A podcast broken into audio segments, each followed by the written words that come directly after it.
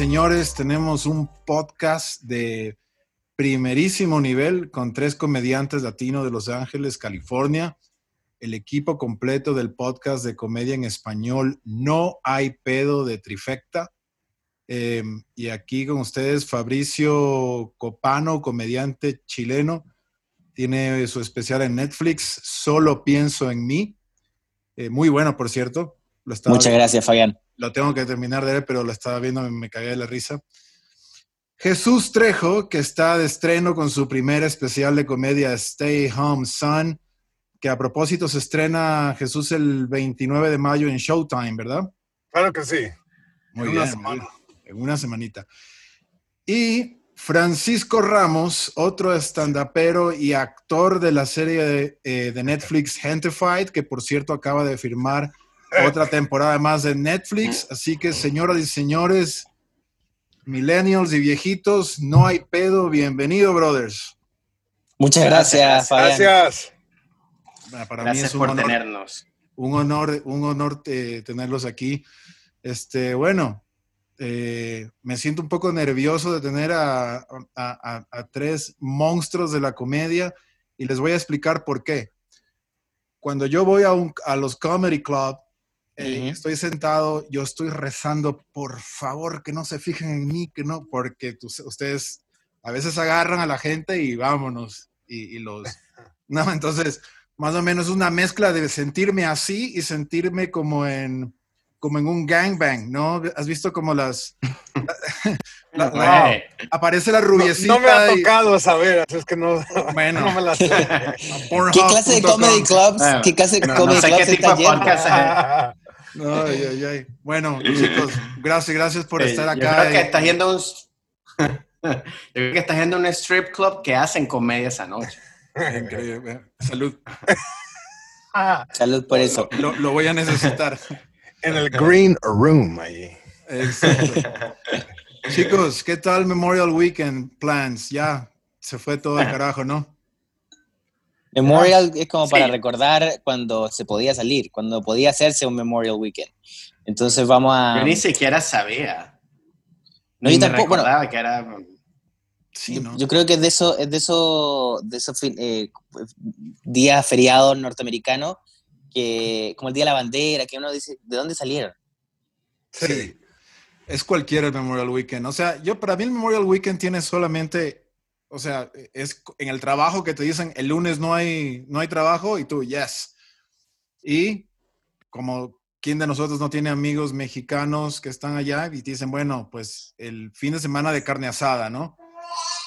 O cuando vas a Trader Joe's y te preguntan súper falso que, que, cuáles son tus planes del, del, weekend. O sea, ahí yo sé que es Memorial Day. De ahí el resto claro. es, un, es un holiday muy X, ¿no? Sí, este es este, recordando a todos los caídos de, de que han este, este, dado servicio en el militar aquí de Estados Unidos. So, bueno. Claro, los que se han muerto. Entonces, ¿no? todo lo que dijimos fue muy irrespetuoso. Eso es lo que sí. me estoy dando cuenta. No, o sea, empezamos, empezamos con Este un... sí se vale. Este sí es un día festivo, o sea, de, No, por, por- de honores. por- O sea, por eso yo me quedé callado. Yo, yo di mi vida por ese país para Sí. que estas personas luego digan, no, ahí en el Trader Joe's cuando nos saludan.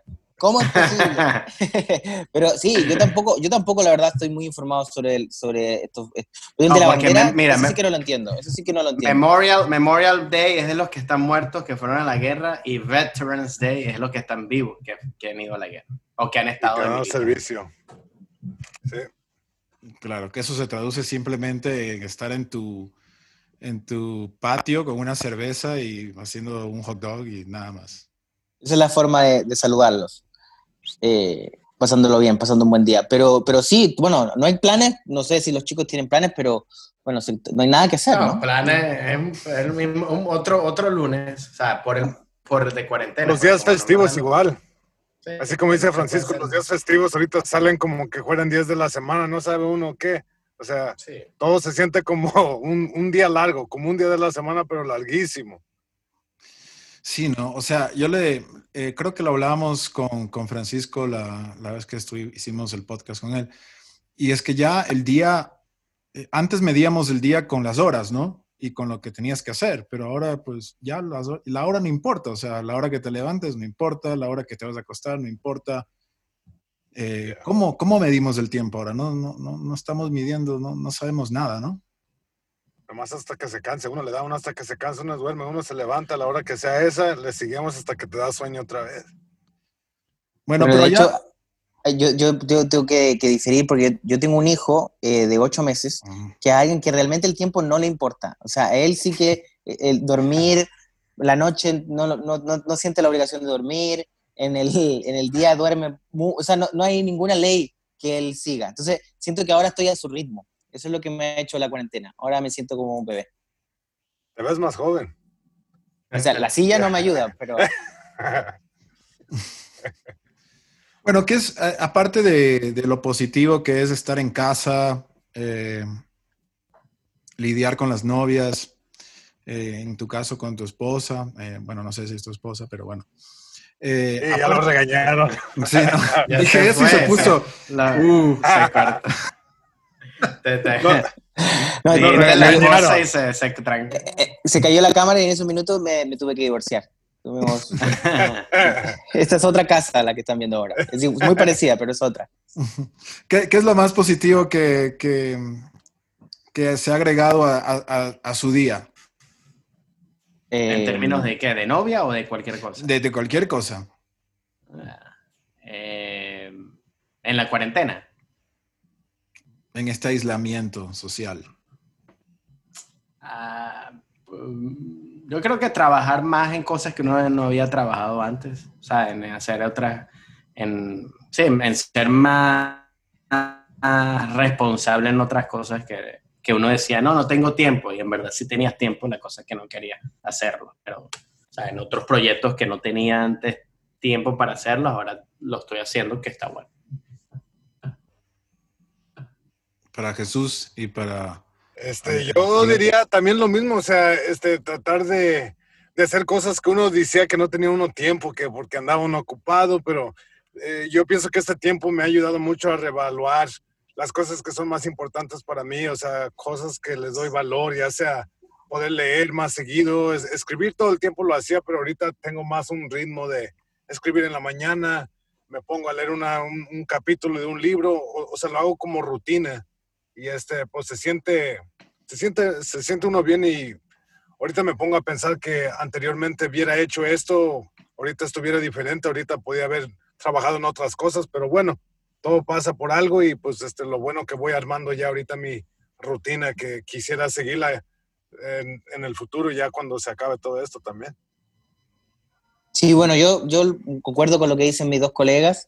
Eh, sumo también a eso la, un poco también la, la idea de, de reevaluar lo que, lo que era importante, lo que, lo que valía la pena, pero también eh, un poco como, como que el mundo paró y uno se está obligado a ver cosas del pasado, ¿no? Como que no hay nuevo contenido, sino que...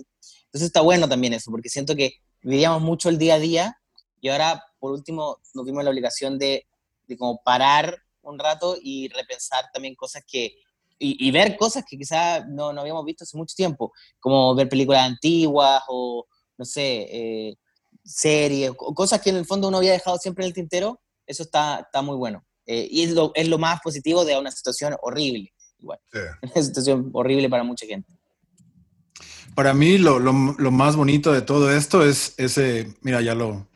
Lo, lo botaron otra vez. Disculpa, no sé, se me confunden los botones con esto. Perdón. No, yo decía que para mí lo más bonito de todo esto es eh, evitar personas, ¿no? O sea, ya puedo caminar por la calle sin que se me cruce a alguien, eh, puedo tomar el elevador y cerrarlo y si veo a alguien, tengo la, la, la, la licencia de poder irme en el elevador yo solo, ¿no? O sea, eso para mí, cuando hay mucha gente, tú sabes, claro, para ustedes es material puro cuando hay mucha gente y hacen cosas que son annoying, pero a la vez también como que digo, ya, por fin. Sí, a mí me gusta, eh, o sea, eso sí me gusta, ver a una persona que está caminando en la calle y no tiene una máscara, por ejemplo, y me, me, me muevo para el otro lado ju- y es por ellos, y es como que ellos ponen cara de como que, y que no, sí, es tu culpa, o sea, me estoy moviendo por ti, porque eres una porquería de bacteria. Da, No, da- da- da coraje, ¿no? Uno ve a alguien sin máscara y a uno le da un sentimiento. No, eh, Eh, sí, es como que a veces me parece, no entiendo como que por qué el, el, el orgullo de decir y que no, no me tengo que poner una máscara. ¿Por, ¿Por qué? No entiendo cuál es el propósito de no ponerse la máscara. ¿Qué te está molestando tanto no ponerte una máscara que puede prevenir a que alguien no se enferme? O sea, no entiendo. Claro. Chicos, una, una, una, pregunta, a ver, y eso sí es una pregunta bien, bien directa a comediantes. ¿Cómo, cómo, ¿cómo prueban sus chistes ustedes? ¿Cómo lo, o sea, ustedes escriben y cómo los prueban? ¿Cómo lo validan? Pues ahorita, o sea, el, el, el ritmo que teníamos de, de, de, probar los, los chistes y armar un set, o sea, ya no, ya no es lo mismo. O sea, he hecho shows por Zoom y esta cosa de eso, pero la mera verdad, el ritmo que tenía antes, que en el día me ponía a escuchar las grabaciones de audio que había hecho de la noche anterior, hacía mi, mis edits y ya estaba listo para hacerlo de otra forma o tratar de repetirlo para ver si me salía de nuevo. Y pues ya no se puede hacer eso. Ahora de vez en cuando hacen un show por, por Zoom y lo hacen uno en el cuarto de donde uno duerme. Dice uno, y si te fue mal, a dormir y a llorar en el mismo lugar. Antes había separación. Sí, no, es, es como dice Jesús, eh, eh, en verdad uno prueba es probando, yendo haciendo shows, pero ahorita como no se puede hacer shows, es difícil. Por eso es que yo en términos de escribir, escribo, pero no escribo tanto eh, detalladamente porque como que yo dije, bueno, me voy a poner a escribir un, historias de una broma que nunca he probado para que después haga la primera oración y la gente dice, ¿qué? Y después yo escribí todo eso. Entonces, para mí es como que es difícil probar algo cuando no, no puedes hacer shows, porque ese es el punto de hacer stand-up. Tú puedes tener... y lo dices y la gente no le entiende para nada o no le gusta. ¿Ah? Sí, no, te, decía que estoy de acuerdo y también eh, eh, quiero sumar que yo estoy confundido de qué va a pasar después de esto, porque puede ser que la gente vuelva, o sea, que abran los locales y no vaya nadie, también puede pasar de que abran los clubes de comedia y nadie quiere hablar más del corona, que todos estemos tan aburridos de ese tema que queramos hablar de otra cosa. Entonces, es difícil pensar qué material va a funcionar de aquí a dos meses, o, o, o incluso uno mismo decir como, hoy se ha dicho tanto sobre este tema de la cuarentena, se ha hablado tanto, tanto, tanto, que ni yo quiero hablarlo. Entonces, eh, ahí, ahí es donde uno, yo digo, bueno, hay que tener paciencia, hay que saber también, hay momentos para, para atacar y hay momentos para retroceder. Yo creo que este es como un momento para retroceder y esperar y, y ojalá volver a, a, crecer como orgánicamente de nuevo con nuevo material. Yo pensaría, yo pensaría, yo me imaginaba en mis, en mis fantasías que un, por ejemplo, que ustedes escribían o, se les ocurría algo, un chiste, un joke, y se lo decían a la persona que tenían próxima, o llamaban a alguien y decían, mira, esto es, ¿qué te parece? No es así, para nada. a cierto nivel, o sea, puedo, por ejemplo, le puedo hablar a Francisco, a Fabricio y decir, tengo, tengo una idea y se las digo, oh, ok, sí está chistosa, pero la mera verdad no es el nivel, el nivel que necesito para decir, me voy a quedar con este chiste o, o trabaja. Es un simple, es este, sí, aunque, aunque se rían ellos, no es este, el, el nivel de aceptación que ocupo. Sí, es claro. diferente también porque cuando nos, como comediantes, nosotros tenemos otro no, no, puedo decir nivel, pero otra forma de oír chiste. Entonces no nos reímos, sino decimos como que, ah, está bueno, pero yo no me voy a reír. Entonces, eh, Jesús, Jesús puede decir algo, o sea, la cosa es decirlo en gente, en un público normal para ver cómo en verdad reacciona la gente no, y que se ríe más y que se ríe menos. Francisco no se ríe hace 10 años. Eso hay que decirlo también que quede claro. Ah, se rió, mira, rompió la tradición. Bueno, no me, no, no me río de tu, de tu Me estaba chiste, doliendo la, la, rodilla. ¿Te dio risa ese? Eh, lo, que quería, lo, que, lo, que, lo, que, quería sumar a, a, lo que dice ahí eh, Francisco es que eh, sí, el, el, el, el, laboratorio del comediante el, el público, ¿no? Uno puede, puede tener en su casa la idea más genial, pero si la sale y la prueba no, no sirve, y no sirve, no sirve nada más. Entonces, claro, y la cosa es que a veces no es que no sirva, sino que una, uno lo piensa de una forma y dice, no, esto va a funcionar, y no lo dice, y no funciona, y además tiene, nada más lo que uno que tiene que hacer es cambiar la forma de decirlo para que se entienda. Pero tú no puedes hacer eso si no puedes probarlo. Mierda, qué terrorífico, brother. O sea, ustedes tienen todo eso y no es que tienen a la prima o a la novia que le dicen, pero la novia a lo mejor te va a decir, ya, conozco, te conozco tanto que no me hace reír o no me parece chistoso, pero tienen que enfrentarse al público a ver si funciona o no funciona. Es que la carrera de, de, comediante es muy diferente, como me pongo a pensar como una, una carrera de escritor de libro o un cantante que puede escribir una canción, hace el, el este, este también toca la guitarra para acompañar su canción que haya escrito. Uno no puede, de comediante no puede uno crear un chiste en el vacío, o sea, ocupa uno el, público. Esa es la carrera que siempre existirá para el stand-up, para el comediante stand-up, que ocupa uno el, público a huevo. No, Entonces, es como deporte, como un deporte, como de jugar básquet o jugar tenis. Por más que practiques tú solo, no puedes jugar si no tienes otra gente. Y eso es lo que es. como el boxeador, o sea. Como el boxeador, como necesitas, nosotros necesitamos a, a la audiencia para poder hacer stand-up. ¿no? Es muy difícil. Stand-up solo, sin decir nada, es un monólogo ahí y ya, más Claro. no. Eso es más de teatro, ¿no? En el fondo el, el, teatro tiene el ensayo, sí. cómo se presenta. Lo nuestro es un, un, un, diálogo entre el comediante y el público. Entonces, y reacción, sin una, reacción. Sin, una de esas partes, la verdad no, no es, no es stand-up. Puede tener otro nombre. No, yo no digo que, no, que puedas, no se puedan hacer cosas interesantes. Eh, sin duda se pueden hacer cosas muy interesantes sin público. Pero el stand-up, como su, el arte de hacer stand-up, necesita público en vivo y feedback real y lo más auténtico posible. Sí, también es como un, este, un nivel de, o sea, un porcentaje de lo que es un stand-up es, este, aunque sean los mismos chistes que digan noche tras noche, es, un, es un porcentaje que existe también de improvisación, o sea, este, este poder reaccionar a algo que pasa en el, en el, en el salón donde te estés presentando, cosa de eso, pero ya, o sea, los, extraño el, el, el escenario un chingo. Por eso imagino que lo más difícil para ustedes, los estandaperos, es em, el hecho de que no tienen el feedback, no tienen la risa. Eh, y hacer comedia en Zoom, como me decía Francisco, es, raro, ¿no? Porque estás, no sabes si está, si está funcionando o no está funcionando. No, bueno, en Zoom sí se, sí se oye, pero se oye el, el se, se, oye lento, se oye como ahorita estamos hablando, que se oye, yo digo algo y tengo que esperar para ver si ustedes me oyeron y después alguien habla, entonces es lo mismo y en, en comedia la, el timing es muy importante, entonces si dijiste algo y después te quedaste como que, bueno, dio risa o no entendieron o no oyeron, es muy difícil, es, es difícil agarrar eso. Pero en Zoom, bueno, Jesús tiene, lo ha hecho en Zoom en unos buenos y tú no hiciste uno que era uno de los mejores que has hecho, ¿no? sí, este, me tocó uno hacer, este, que fue ah, el día anterior también.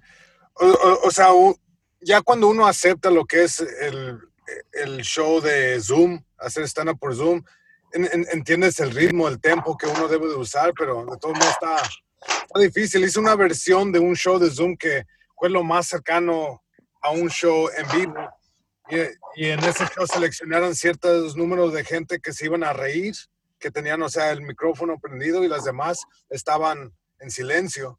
Y si en momento dado caso que se oyera, por decir, un perro ladrar o había platicadera, los, este, le daban mute. Y, así corrió el show, o sea, pero de todos modos, o sea, el, el, el, ritmo es diferente. diferente. Se, se traba uno. Claro, yo siento que en el fondo nosotros somos como como adictos al crack y esto de hacer Zoom es como que te dieran Red Bull. Es lo mejor que te pueden dar, es lo más cercano, pero no es lo mismo. No, ahorita nos están dando un lipovitán, o sea, quiere uno, un monster. Claro. Oigan, y, cuando ustedes escriben los chistes, eh, ¿escriben para ustedes o lo escriben pensando en la audiencia, en el público? Eh, eh, eh, ¿Esto va a funcionar o es una combinación de los dos? ¿Cómo así? No entiendo. Cuando ustedes están escribiendo su, su, acto, su comedia, ustedes escriben en algo, o sea, los chistes en algo que te hace reír a ti personal, o sea, personalmente a ti, o lo escribes pensando en cierto tipo de audiencia, esto va a funcionar para esta audiencia. No, bueno, yo para mí yo creo que primer, primordial es que me haga hacer reír a mí. Después, lo, lo difícil o, lo, el, o, el, o lo, no lo difícil, pero lo que hace el comediante bueno es que lo explica bien para que la audiencia lo entienda. Pero, pero yo, no, yo no voy a hacer, yo no hago, o sea, yo no escribo algo porque sé que se va a este especificar, o sea, yo escribo algo porque me da risa a mí y después tengo que explicarle bien a la audiencia y cualquier, y a lo mejor lo tengo que cambiar para diferentes audiencias, pero es el mismo eh, material. Claro, yo creo que eh, es un equilibrio, pero sobre todo eh, uno no puede andar escribiendo un chiste pensando en, en una audiencia porque es, muy, es muy difícil saber quién va a ser tu audiencia. O sea, yo diría que nosotros nos enteramos casi al subirnos al escenario realmente quiénes son las personas que están ahí. Entonces, es muy difícil imaginarse como, ok, mis chistes van a ser para gente entre 15 y 25, de, es, muy, es, muy abstracto. Y la única forma de trabajar en algo real es trabajar desde lo que uno sabe y vive. Y, y como, como dice Francisco, eh, si no te da risa a ti, es muy difícil que le dé risa a alguien más, porque significa que ni siquiera tú crees en, en, ese, en ese chiste. Y, y luego está también la, el, el, asunto de, de, de, intentar tampoco cerrarse a que la gente no lo entienda o, o, o hacerlo muy críptico para que, para que también eh, invitar en el fondo al público a, a, reírse contigo. Pero, pero claro, no, no me imagino una comedia donde, donde uno en realidad escriba pensando en un público específico, porque siempre el público es una sorpresa, siempre es una sorpresa. a tratar de escribir el, el, el, material, eh, sí, eh, este comienza con el simple hecho de que se le haga uno humoroso a, no, a, a nosotros, que se le haga uno chistoso, y de allí quizás no lo hace uno con el fin del público, pero este, por eso escribe uno a, di a, diario. A lo mejor sale algo, escribiste algo que a lo mejor no te funciona en ese día, pero tienes tu taller y está lleno de herramientas. En dado caso que estés en una situación que este, resulta que el público son puros, eh, este, pura gente que viene de una compañía de, de un banco. O sea, tengo ya mis chistes que van sobre del tema de de gente que trabaja en bancos o cosas de eso, pero no es, no es algo que lo hago con el propósito de, este, voy a buscar el público de, de, de gente que trabaja de construcción o es e, X cosa. Escribe uno y en dado caso que pegue, pues chingón, pero si no, siempre comienza con algo que uno piensa que le da a uno risa, pues.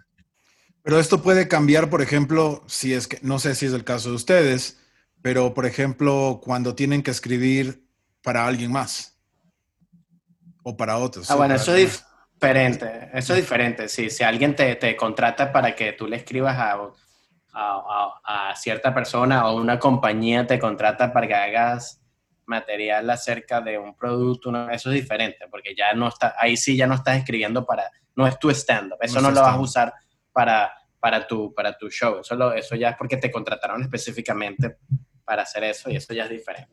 Sí. Además, además, también yo creo que nosotros, como con los años y todo, eh, desarrollamos una suerte de oído cómico, ¿no? Como que decimos, esto es una idea cómica. Y, luego esa idea también tiene un delivery. Y cuando uno escribe para otro, uno espera que el otro ponga ese delivery y uno ponga en el fondo la, idea, ¿no? Ponga como la roca y luego la otra persona esculpa en esa idea su propia versión. Eh, porque creo que así es donde funciona escribir para otro. Cuando uno escribe para otro y casi es como, mira, aquí está, tienes que decirlo palabra por palabra, siempre va a haber algo que, no conecta, que, se siente artificioso.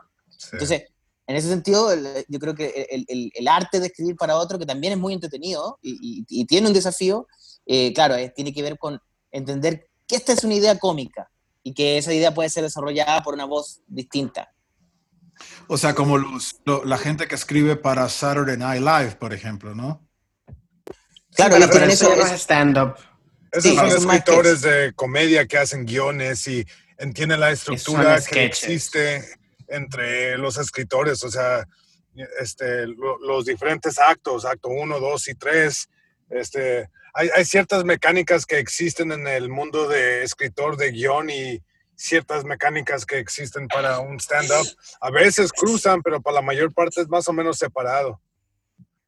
Y Oye, yo, yo creo que stand-up es más más, más, más, es, más de, de, es más personal, entonces es, muy, es bien difícil. Yo hasta, yo creo que hasta cuando van a SNL, los comediantes stand-up a hacer de host, que hacen al principio que se presentan, yo creo que ellos mismos escriben su broma. A lo mejor pero eso, eso no tiene, yo creo que eso no tiene nada que ver eh, SNL, que, mira, te escribí este monólogo para que lo hagas Chris Rock, y que Chris Rock va a decir, no, mira, yo traje mis cinco minutos que voy a hacer aquí y después digo, all right, you guys ready for a show, pero yo lo digo yo, yo, a lo mejor ellos dicen algo, lo único que pueden decir es que, hey, no puedes decir esto porque...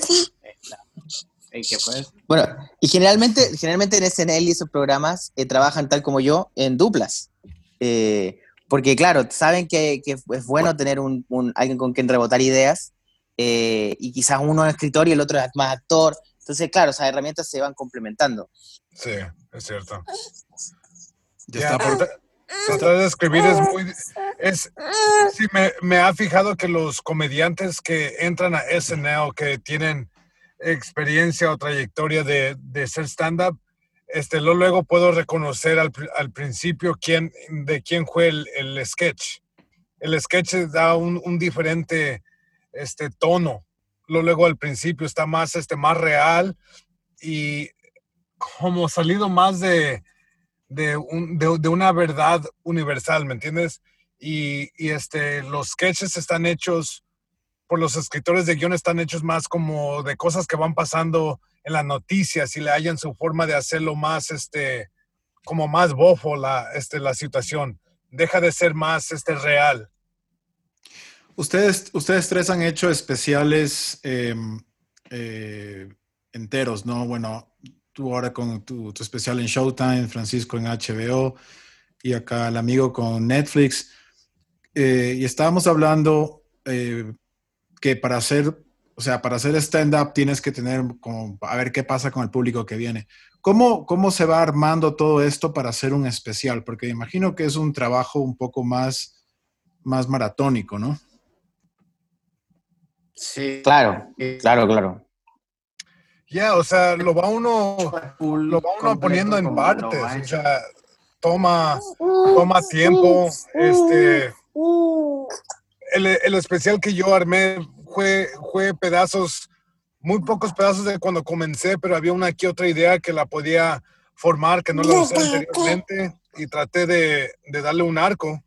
Y este, con decirte que ya tenía yo el, el, la hora, lo que yo tenía planeado más o menos hacer y lo fue quitando y agregando. Y lo que le, una de las cosas que le agregué al último, casi al último, fue un consejo que me dio este Fabricio, que dice, después de hacer tus tu cinco minutos de Open, que les das una introducción a quién eres, dice, porque no te conocen, es tu primera especial. So, esa nota me encantó mucho y la incorporé al, a la especial. So, hice unos cinco minutos que la, que la, mera verdad no tenía mucho que ver con, el, con la historia total la especial, pero la hice, la hice de todos modos. Este, minutos, me presenté y de allí es donde comienza la, narrativa que había preparado. Sí, no, yo creo que, que por cierto, la, la, la, idea, idea fue de Fabricio y mía. Oh, fueron de los dos, pues sí, este, fue, fue consejo. No, mentira. Oh, ok. No, pero, pero, sí es verdad, porque me, no, no porque es verdad, nosotros, sí cuando nosotros fuimos el show, sí fuimos y vimos que que empezaste y no, no dijiste como que, hey, epa, esto soy yo, y era como que empezaste a hablar de, de normal, y es verdad, tenías como que al menos presentarte porque la gente no sabe quién eres, ¿me entiendes? Sí, sí. No, eres una, no es como que si estás haciendo ya tu noveno especial, que la gente ya sabe quién eres y no, no tienes que decir nada. Entonces, sí. Pero sí, ¿no? No, pero, en términos de preparación especial es de, de hacer tantos shows y tantos shows y es como, como un concierto, como que como que te preparas, te preparas, te preparas haciendo shows y shows, probando hasta que construyes esa hora y de ahí la filmas y no tiene y, y, y a veces depende de, de, que puedes darle una, una historia a la, a la, al especial o solamente puede ser ah, estos son mis chistes y quiero decirlo ya y pum no tiene mientras sea cómico en verdad creo que al público no le importa si tiene una historia o no o sea la broma es que los practicaste tanto que ya te lo sabes y eso, y que bueno, esta es mi obra, esto es lo que voy a poner. Claro, yo, yo creo que cada uno tiene su forma, por supuesto, y estilo, y, y, se llegan a distintos resultados, todos buenos, pero al menos a mí lo que me gusta cuando veo un especial de una hora, porque creo que es difícil sostener una hora, o sea, estamos hablando de una hora donde no hay una banda entrando, donde no hay eh, magos ni nada, o sea, solamente está una persona hablándote por una hora. Entonces, creo que se necesita hacer una suerte de arco dramático, aunque sea muy, muy sencillo, ¿no? Aunque, aunque no tenga grandes pretensiones, pero creo que es súper importante en una hora tener una, una, bajada, o sea, tener una curva, ¿no? Como de energía también, porque el público tiene que vivir ese, ese viaje. Bueno, eso sí.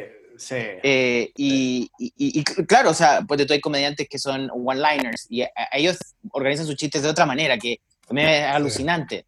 Eh, pero eh, dependiendo un poco del tipo de comediante que uno, que uno, que uno es o que uno termina haciendo, todo es, es construir material, todo es construir material y luego elegir como orgánicamente tener 15, 20 minutos, 25, 30, una hora, una hora y media y luego cortar y editar. Es una película, es, hacer una película, es básicamente una historia, una película y es como que tienes el principio, medio, final y después vas poniendo y que bueno, que quiero quitar esto, quiero cortar y, o sea, y es como, ¿y qué es lo que haces en la película? Filmas mucho y después editas, que es lo que hace un, comediante. Haces tantos shows para prepararte para la hora que ya después vas dando, ah, no, bueno, ya voy editando, voy quitando y cuando ya haces la, la hora es el producto final de, de lo que vas, de la película. Hablemos un poquito de No hay pedo. Este podcast, a ver, ¿cómo, cómo, cómo es que arranca, hermano? Porque ustedes son, los, los tres son estandaperos, eran ya amigos, este, se reunían y, dijimos, y dijeron, vamos a darle, ¿qué es? ¿Qué es No hay pedo? Eh, tratamos de armar un, un, un, este grupo de pues standuperos en español que no había mucha oportunidad en Los Ángeles y con, con la experiencia que, te, este, que tiene Francisco, Fabricio y yo comencé a, a, a ir a, a, México a hacer shows en español, pues tratamos de armar ese, ese scene en, aquí en Los Ángeles que pues la mera verdad no, y el primer show este, obviamente nos fue rete mal, o sea, fue una persona. Estaba como unas cinco o seis personas y dijeron, este, yo le fui y les dije, le digo, se me hace que no toda la gente allí habla español. Sí, me acuerdo. Y, les dijeron y se fueron y es cuando platiqué con ellos, le digo, ¿lo hacemos en inglés para detener la gente o lo hacemos en español para una persona? Y es cuando o, sea, ellos fueron lo que dijeron, dice, si lo hacemos ahorita sí va a ser, va a ser igual. Todas las veces hay que hacerlo en español y comenzamos desde allí. Así arrancamos. Sí, fue, fue, fue la idea principalmente de, de, de, de, Jesús también, como ponernos a, a, a, generar un poco más de shows en español, porque estamos en una ciudad que se llama Los Ángeles y no hay mucho en español, o sea, lo cual es muy curioso. Y, tampoco siempre es de mucha calidad, siempre como que la comedia en español es un poco de segunda línea. Eso también opina mi hijo. Entonces tenemos la, la sensación de que es un momento de, de intentar hacer este, este grupo nuevo y, y, por supuesto que la, el podcast es parte de eso. Eh, hacer un podcast es, es, es como súper natural a los comediantes. Sí, porque... sí. ¿Francisco? Eh, hay parte de, de, es un se quedó congelado. Se, se, está teniendo un infarto. ¿Ah? que te quedaste. Máquina de pinball. Usted. Eh. Francisco, ¿estás ahí? Francisco como un robot al que le echaron agua. sí, quedó, de arroz. Se quedó congelado. Pero feliz, quedó feliz. O, sea que, o sea que el podcast en sí es, eh, es, una, es para hacer comedia, ¿no?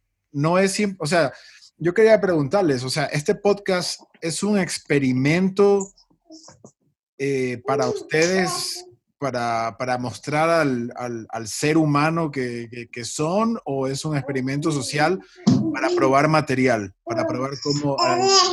Es nomás un, es, un podcast nomás para, para cagar palos, o sea, nomás este, hablar puro pedo. O sea, en, el, en el título no hay pedo, no queremos problemas, es un simple, eh, este, como dicen ellos, este, este, puras vainas, nomás va a pasar el tiempo y a, hacer a la gente reír.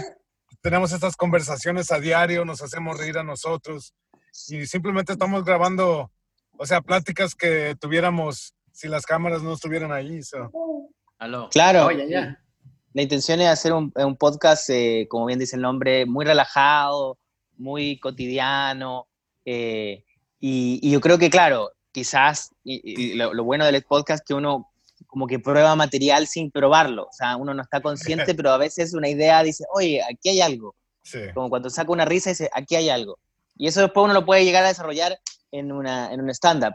Pero, pero generalmente el, el- el podcast intentamos pasarlo bien, que sea muy relajado y, y a veces tenemos invitados, amigos y todo, pero siempre es como, no hay presión. Es, es- la idea es que sea muy, muy, muy fácil de hacer.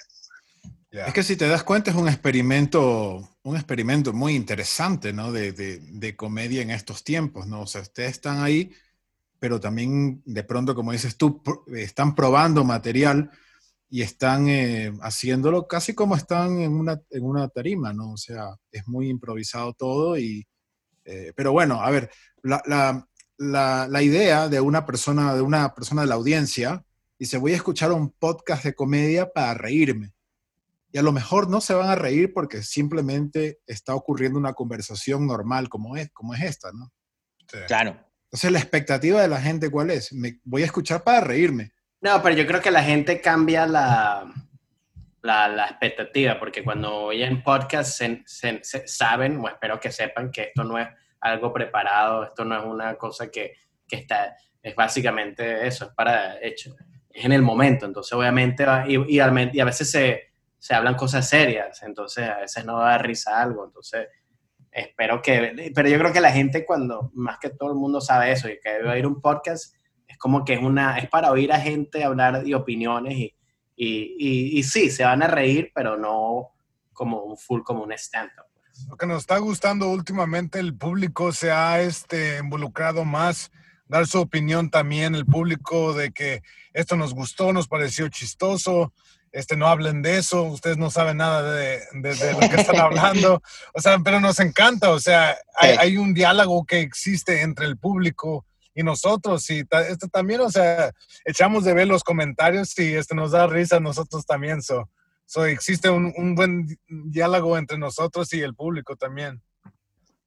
Sí, pues como puedes ver, nosotros intentamos ser lo más relajado posible. Como, o, o sea, en este, en este misma entrevista se cruzaba un bebé, eh, se- estoy ahora en el refrigerador intentando buscar algo de comer. O sea, intentamos mostrarle al público también como, como quiénes somos, lo más auténtico Sí. posible. eh, y a veces nos equivocamos también, a veces decimos cosas que no, que no las pensamos tanto, eh, o a veces, no sé, nuestras opiniones no son las más informadas, pero somos honestos, intentamos Sí. ser lo más honesto posible, porque creemos que la comedia también viene desde la honestidad. Sí, somos personas comunes, ¿no? Eh, eh, este, todos tenemos diferente, todos somos educados, pero a la misma vez hay ciertas materias que la mera ve- verdad no sabemos, pero le echamos ganas y a veces sale el tiro por la culata. como todo el mundo, ¿no? Todo el mundo está así Como conversando todo sus mundo. ¿Hablan, ¿Hablan de política también o para nada? Sí, sí, sí. Uf, de política, de, sí, de todo, de religión. Religión, De reli- bueno, ahí, ahí fue uno que no, no, un, un, come- un- comentario.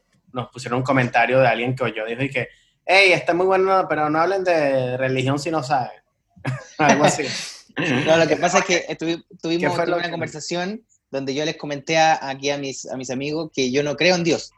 Y para ellos fue muy chocante, Uf, y, claro. pero el público valoró que yo no creo en Dios, porque ellos dos sí creen en Dios, pero no van a la iglesia nunca.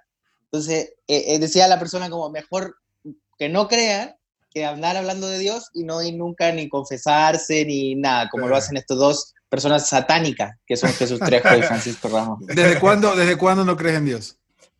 Desde que fui a un colegio de curas. Ah, Yo, yo te entiendo, a mí me pasó igual. ¿Tú tampoco No. crees en Dios? Eh, no en el Dios cristiano, no. ¿En cuál?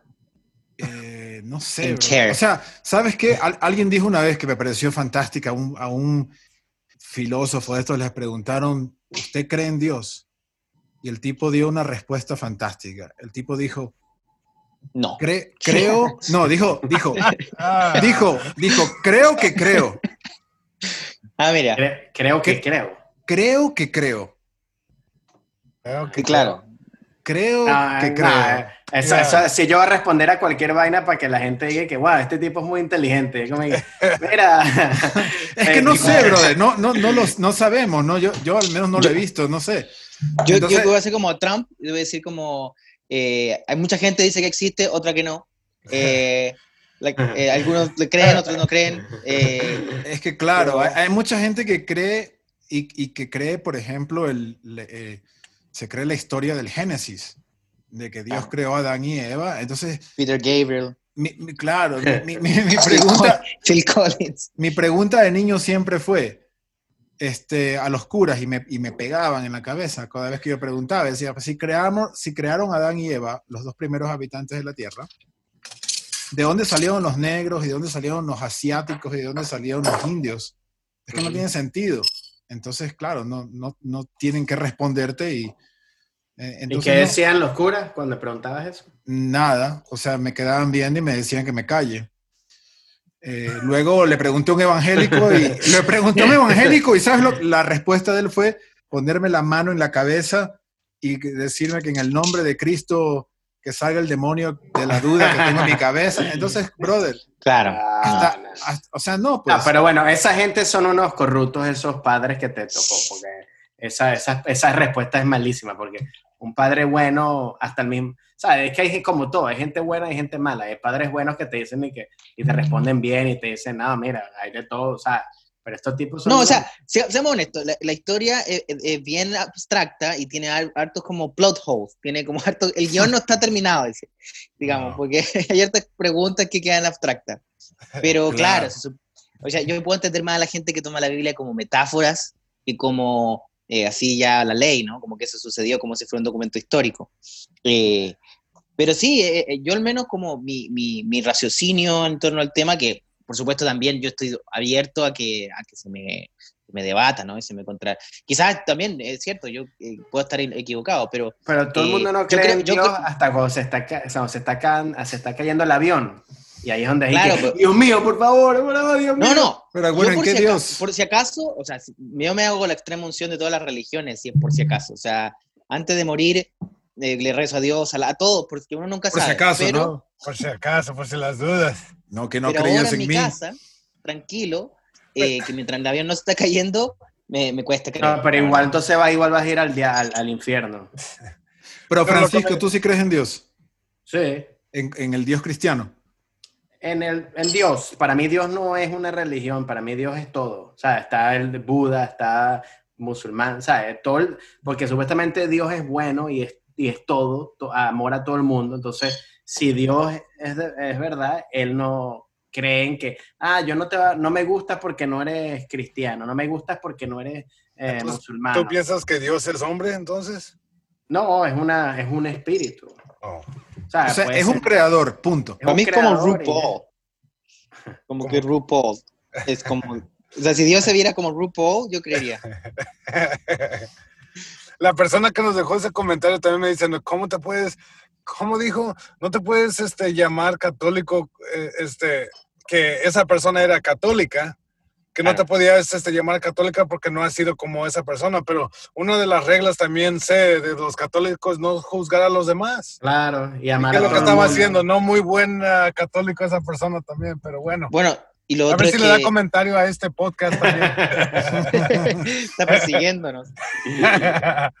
Oye, Jesús, y- imagino que tú siendo una de una familia eh, mexicana, o sea, sí son católicos de hueso colorado, ¿no? Con la. Virgen, Virgen de Guadalupe forever. Sí, pues eh, sí, un, un retrato de la Virgen de Guadalupe en cada cuarto existe ahí en, en mi departamento. Este, pues sí, católicos desde, desde, pues, así me criaron, pero la, este, la mera verdad por, no sé, por desidia, por no sé qué, pero no me ha tocado ir a la iglesia tanto, o sea, de todos modos me persino, o sea, rezo antes de dormir, o sea, las cosas que yo, yo practico lo que es ser católico a mi, a mi criterio, no digo que es el, el correcto ni el bueno, pero ese es en el modo en que yo practico mi, mi catolicismo. Pero también se puede decir que soy católico culturalmente, no tanto en cuestión de, de de cómo debe de ser las cosas, pero culturalmente, o sea, mis padres de mexicanos, como dijiste, nacido aquí en Los Ángeles, o sea, llevo la, la ley de la, de la iglesia como me la sé. Toda mocha. Claro. Yo creo, yo me, me- tengo que decir eso sí, que entre Dios yo me quedo con Jesucristo. Me cae mucho mejor Jesús. Lo encuentro más Jesús simpático. es Dios. Mm, El extraterrestre. no el, ex- o sea, el extraterrestre o sea, dicen, ¿no? Que Jesús No. era un extraterrestre. Pero Jesús es Dios.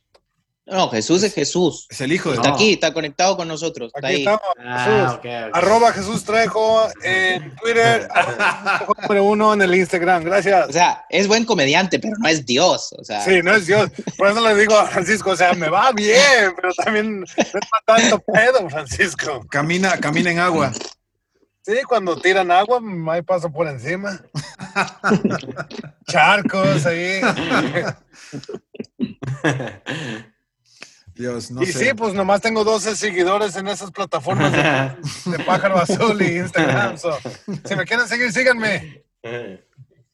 Ay, yo creo en Dios cuando estoy demasiado crudo. A la mañana siguiente estoy, Dios mío. Ahí, ahí, ahí, por favor. Que Ya, me- pero es imposible pensar que no hay un, un Dios o un ser, un, una- un creador, una energía que, que controla, que esté más grande que, este, que uno. Es imposible. O sea, ya sea que creas en cualquier religión, pero sí, sí hay algo, algo. O sea, no, no pienso que uno como humanos tenemos la capacidad de entender Ahí. eh, esa noción, o, o sea, de que hay algo más grande que nosotros. Mira, hoy, hoy estaba pensando algo. O sea, esto, la, la, la cuarentena está encerrado y el coronavirus invisible este, ¿no? Que no lo podemos ni siquiera ver, te hace pensar mucho. Y hoy pensaba, a ver, los dinosaurios, ¿no? ¿Dónde Vivieron, corona? a- habitaron, habitaron la Tierra por qué? Eh, casi 300 millones de años. un buen tiempo. ¿Y quién estuvo contando? Es así, cuando oigo cosas de eso, ¿quién estaba ahí? A ver. Bueno, los picapiedras.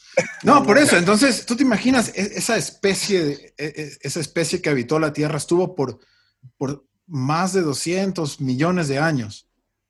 Claro. Nos- nosotros apenas tenemos, ¿qué? Ni 5 mil. ¿No? O sea, y, y- y, eh, un, un meteorito, ¡boom! ¡Chao! Sí. Yo tengo una teoría, que no fue este meteorito, fue un Fue tipo de enfermedad, este, un tipo de enfermedad como el corona. O sea, ellos no van a saber de distanciarse. sí. Eso es verdad. Eso- verdad. Yo pienso que fue algo que los de a tiro que los borró a los dinosaurios. O sea, fue algo que afectó. Pero así es un, es un estornudo del- de, la, de la madre naturaleza y adiós, ¿no? Y nosotros pensamos que le podemos ganar la batalla a la madre naturaleza que la ha ganado por más de, de No. millones y Claro. millones de años. O sea, es, es- No, hay que, hay que aprender a ser humilde ante la, la- lo gigante que es todo lo que nos rodea y, y darse cuenta que uno es un espectador casi. O sea, Sí. uno no tiene Es un control de mínimo, nada. es un organismo X de millones y millones de organismos, como que. No, uno cree que uno está en control de su vida y en realidad uno como que está sentado atrás en el Uber. O sea, alguien, algo más está manejando esto y maneja muy mal y uno está ahí mirando como, bueno, esto es lo que me tocó. Eh, porque eh, eh, yo creo que el, el corona y todo eso te demuestra que todos tus planes o todo tu todo lo que habías pensado que iba a pasar y todo, O que es importante muy, no. eh, muy falible. O, o incluso imagínate estas compañías gigantescas, ¿no? O sea, se- los dueños de las aerolíneas, personas que uno decía, "Oye, bueno, ¿en qué día voy a ver yo que, que no sé, que esté por quebrar American Airlines? Y es como, bueno, mañana, ¿no? Como que está, es, es- es- es así, o sea, es un Ya. segundo a otro, cambia todo para bien y para mal. ¿Qué dice el dicho? Si quieren hacer a, a Dios reír, hagan planes. Cuéntale Decir, tus "Oh, planes. Ya, oh, voy- este, voy a hacer esto, me voy a desarrollar como esto. Ah, sí, cuéntame más. Y cuando me das acuerdas, oh, pues, a ver, órale, quédense en la casa tres meses o más. Mira, co- como, ustedes saben, yo eh, es- estoy aquí de, estoy de tránsito, básicamente, ¿no? No, no pensaba quedarme tanto tiempo. Y el otro día estaba ahí viendo el closet y digo, mierda, solo traje dos jeans. No, necesito otro, otro, otro par de jeans. Y digo, pero fue un momento nomás. Y luego pensé, digo, pero ¿para qué mierda necesito otro par de No sea, necesitas- no necesitas pantalones, no es necesario usar pantalones nunca más. Estoy en, la, estoy en la casa y esto no va a cambiar en mucho tiempo. Y me recordó mucho porque en el podcast que hicimos con Francisco, él me decía que la novia había comprado, que quería comprar unos zapatos, ¿te acuerdas? y, tú me, y tú le decías, pero ¿para qué? O sea, en este momento hay que pensar en comida y se acabó. O sea, realmente es claro. Tiempos de guerra, no, no, no. Todo, todo, hueco, todo hueco se vale. Todo hueco es trinchera. todo hueco es trinchera. El, nuevo bio de Twitter de Francisco Ramos. Me gusta porque eso no tiene nada que ver con los zapatos. ver, no tiene relación entre los zapatos y eso. Pero... Oye, oye una, una cosa. Hace, hace, unos años, hace unos años había un, un reporte de, de audiencia online y en este reporte indicaban que, que Daily Show y el Colbert Report eran fuentes imprescindibles de noticias para los americanos. O sea, ellos... ¿Te confiaban?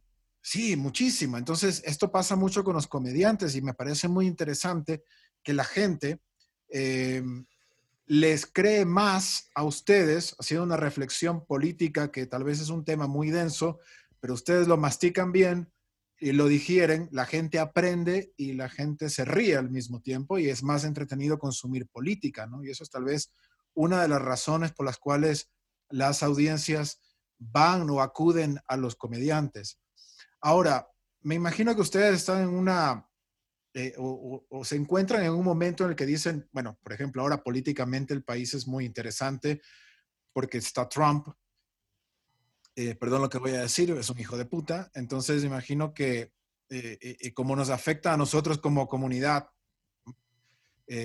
muy directamente, imagino que ustedes han tenido o se encuentran tentados tal vez en ser esa voz para la comunidad.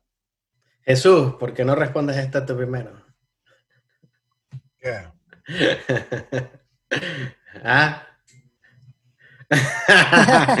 no, es que a Jesús no le gusta, no, a Jesús no le gusta hablar de política. Ok, lo que sí voy a decir es esto. Uno, uno, este, ¿sabe por qué le creen a uno más a los comediantes que a otras fuentes de noticias? Como por ejemplo, los de Daily Show y cosas de eso, pero más bien a, un comediante que se sube a un escenario y dice, uno es como los, el, el comediante, la mera verdad, somos como filósofos de hoy en día.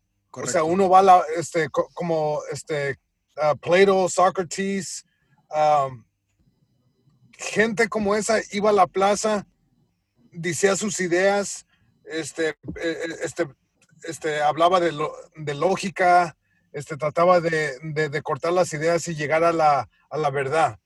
Uno como comediante trabaja uno lo mismo y por eso es que la gente va y, y, los escucha a uno, pero también le hacen uno más caso porque les hace uno reír, como que este, como la medicina aquí del, del, oeste, siempre le ponen como azuquita a la pastilla para poderse uno pasar. O sea, es, es, es, parte de la cultura y como dijo Francisco, se revienta el balsón y sigue la yunta andando.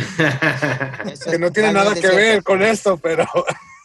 no, yo me, me, quiero, quiero tirarle una cuerda ahí a Jesús. Eh, no, estoy, estoy, totalmente de acuerdo. Además, quiero sumar que, que un poco lo que hablamos antes de la honestidad la gente ve al comediante como alguien muy honesto, como incluso alguien que puede comentar lados oscuros de sí mismo, que puede, eh, en el fondo, eh, que se expone y, como expone esa, esa, honestidad, la gente lo valora y cuando esa persona quizás corre por un cargo político, le, le cree, ¿no? Le, le, pone la fianza. Ahora, por, otro, por otro lado, también eh, yo creo que ninguno de nosotros deberíamos ser los llamados a, a, a, ser la voz de nadie más que de nosotros mismos, principalmente porque uno claro, no puede tener pretensiones, ¿no? De, que tus ideas representen a un, cúmulo de personas, pero creo que eso, y la verdad, mi opinión ahí totalmente personal, es que eso hay que dejárselo a los políticos de como hay políticos que se dedican a la política, ¿no? A hacer, no la política, estoy hablando de la política que ya está corrompida, sino que la gente que hace organizaciones sociales, la gente que se dedica a generar comunidad, eh, yo creo que es activistas y esas son las personas que nosotros también tenemos que dejarles que ellos sean, o sea, no, no, no podemos nosotros apropiarnos de ese rol. Eh, y, hay que, en el fondo nosotros podemos apoyar, ¿no? Como que a mí me gusta mucho, eh, especialmente en Chile, porque aquí me siento más todavía extranjero, pero en Chile me gusta mucho apoyar causas sociales que yo estoy de acuerdo. Y pongo mi cara y pongo mi voz, pero es para ayudar a la voz de otro, que es la voz que sí tiene el conocimiento, que sí tiene el respaldo, que sí estudió para esto eh, y esa creo que es la forma en que el comediante se puede involucrar políticamente. Lo otro ya es transformarse en político. eh, pero eso amerita otro nivel de trabajo y otro nivel de destreza que, que, también es muy válido, pero creo que es otro nivel, ¿no? Y creo que nos faltan quizás comediantes que se atrevan a dar ese paso, pero es un paso muy arriesgado porque el mundo de la política es, es muy violento, es muy agresivo, es, es, muy fuerte. O sea, el nivel de, exposición, yo tengo amigos que son eh, eh, en el Congreso, diputados, y su vida es muy, es muy distinta a la nuestra. O sea, eh, ellos tienen que tener un nivel de hay un nivel de juicio sobre ellos mucho mayor. entonces, claro, uno yo no quiero decir, hoy soy la voz del pueblo y además no tomar esa otra responsabilidad. Creo que uno es como all in o, o sabe hasta dónde uno puede jugar. E, eso es lo que creo yo pero tampoco que, se, tampoco que los utilicen como utilizan, por ejemplo, muchos políticos utilizan a los deportistas y a los comediantes porque ustedes tienen credibilidad con la audiencia, ¿no? Es un juego mutuo también, ¿no? Porque en el fondo hay, hay, comediantes que ganan algo con, con o sea, eh, hay, hay, ahí también dependiendo un poco, o sea, yo creo que cada persona sabe lo que está haciendo y por qué lo está haciendo. Eh, como tampoco es que te estén utilizando totalmente, también alguien está utilizando esa plataforma. Pero sí creo que los, o sea, la comedia para mí es muy importante en, en, términos políticos porque creo que incluso los políticos utilizan la comedia como una herramienta de ellos. Voy a dar un ejemplo. Donald Trump es lo que tú decías, ¿no? No voy a repetir esa palabra porque, porque si no Dios me puede juzgar, pero es, es, es muy cómico. No más. El, el tipo es muy cómico, el tipo es, es, es gracioso, sabe hacer, o sea, dice cosas horribles, pero en los debates siempre sacaba incluso risas de sus contrincantes. Y él utilizaba esta herramienta eh, porque es un showman, ¿no? Porque no, no es porque sea un tipo eh, respetuoso con la comedia ni tenga educación de comedia, no, porque el tipo es un showman, entonces absorbe todo para hacer de su espectáculo un espectáculo más grande. Y, y, es una herramienta que los políticos sí utilizan, o sea, los políticos sí, o el mismo Obama tenía un timing muy bueno cuando intentaba hacer comedia. Eh, pero la diferencia, claro, de Trump es que Trump es, es, grosero, ¿no? Es, es, violento, es esa Y no era así, no era así. Eh, eh, pero sabe, sabe jugar esa carta. Era así, pero la broma es que ahorita no lo... Ahorita, ahorita se ve todo lo que hace. Pero claro que era así. La broma es que, antes, antes, no lo estaban grabando, no, no había Twitter, entonces... Pero, A diario, sí. Pero, pero es otro juego, es otro juego también. Ah, no, claro, el tipo sabe su... Sí, lo dice. ¿Ustedes se acuerdan cómo era Trump? O sea, antes todas las celebridades querían estar con él eh, estaba en Howard Stern, como, o sea... Sí, pero esa es el, el, la, este, la cosa de no saber, o sea, no conoces a una persona ya que lo llegan a conocer a fondo, o sea... A mí que el tipo sea un patán, a mí que el tipo sea un patán en, en, en los medios, no me importa. O sea, hay un montón de patanes en los medios que son malas personas, que, pero que sea presidente de la República, eso es lo que hace, en el fondo, cambia el juego. O sea, ya, o sea si fuera una celebridad, si fuera Kanye West, está bien, digo, que haga lo que quiera pero él tiene un cargo público donde hay gente que, y estamos viéndolo ahora, se muere. O sea, la gente se muere por la mala administración. No es como que tiene un mal año, se, se muere por este tipo de administración nefasta. Entonces, eh, es muy fuerte también pensar que esta celebridad que a veces nos da risa, eh, también está eh, siendo negligente a un nivel muy profundo y está haciendo mucho daño. No se lo esperaba, yo creo, o sea, un, él, claro, estaba sobradísimo porque la economía con unos números impresionantes, pero de pronto vino esto y, las contradicciones, ¿se acuerdan? ¿no? Al principio decía, no, no, esto ya se va en verano, no sé qué, le hacía de, menos, pero ahora está asustado, obviamente, y es, tiene ese discurso errático que no, no, no lleva a ningún lado, ¿no? Entonces, pero yo sí pienso que, que la labor de, de, de mucha gente, creo que cobró más fuerza, especialmente los que tienen estos late night shows, ¿no? Que analizan, critican y exponen un poco eh, al, al, en este caso, al presidente. Y la gente les cree, la gente les cree. Y, y, viceversa, porque puede ser que a la gente que apoya, que no le gusta Trump y a gente que hay, hay comediantes o otra gente que apoya a Trump y, le, y la gente también los escucha. Entonces, es los dos lados. La broma es que una cosa del comediante es el filtro, que el comediante tampoco no tiene filtro, entonces dice las cosas Mm, dice como la mayoría de lo que la gente piensa. Entonces también eso también ayuda a que la, que la gente apoye o le guste a un comediante que hable de política y que a lo mejor piense igual que el comediante. Y entonces eso ayuda a que voten por el, por el presidente o por lo que sea, porque el comediante piensa igual que, que, la, que la gente. Claro.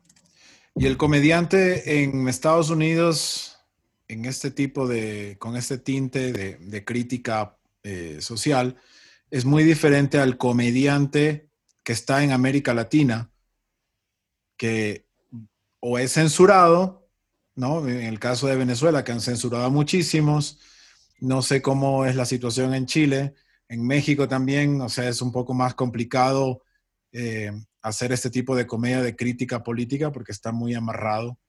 Este, no sé cómo es en Chile, brother, ¿cómo, cómo es por allá? No, en Chile la verdad eh, eh, sí se puede hacer de todo y decir de todo. No, no, no. Diría que es más, es más los problemas que te puedes meter con, con marcas o con grupos económicos, más que con la política. Quizás también están muy entrelazados, pero yo diría que hay un, rango importante de libertad de expresión mucho mayor que, por supuesto, que en Venezuela. Muy bien, muy bien. Amigos míos, muchísimas gracias por haber estado con, con acá conmigo. Eh, estamos todos unidos por Zoom. Este, quiero agradecerles de verdad. Eh, tengo muchas ganas de ver todos los especiales. Eh, el de Netflix, voy a terminar el, el, de acá, mi amigo el chileno.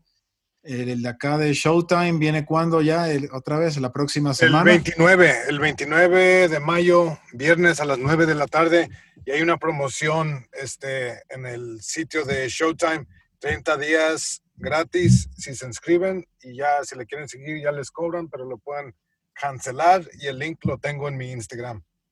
Muy bien, y Francisco te pueden ver este en el de HBO, ¿no? Sí, en el HBO, en Entre Nos y, y bueno, y también en Gentify, que sigan viendo ahí el, Una temporada, baby.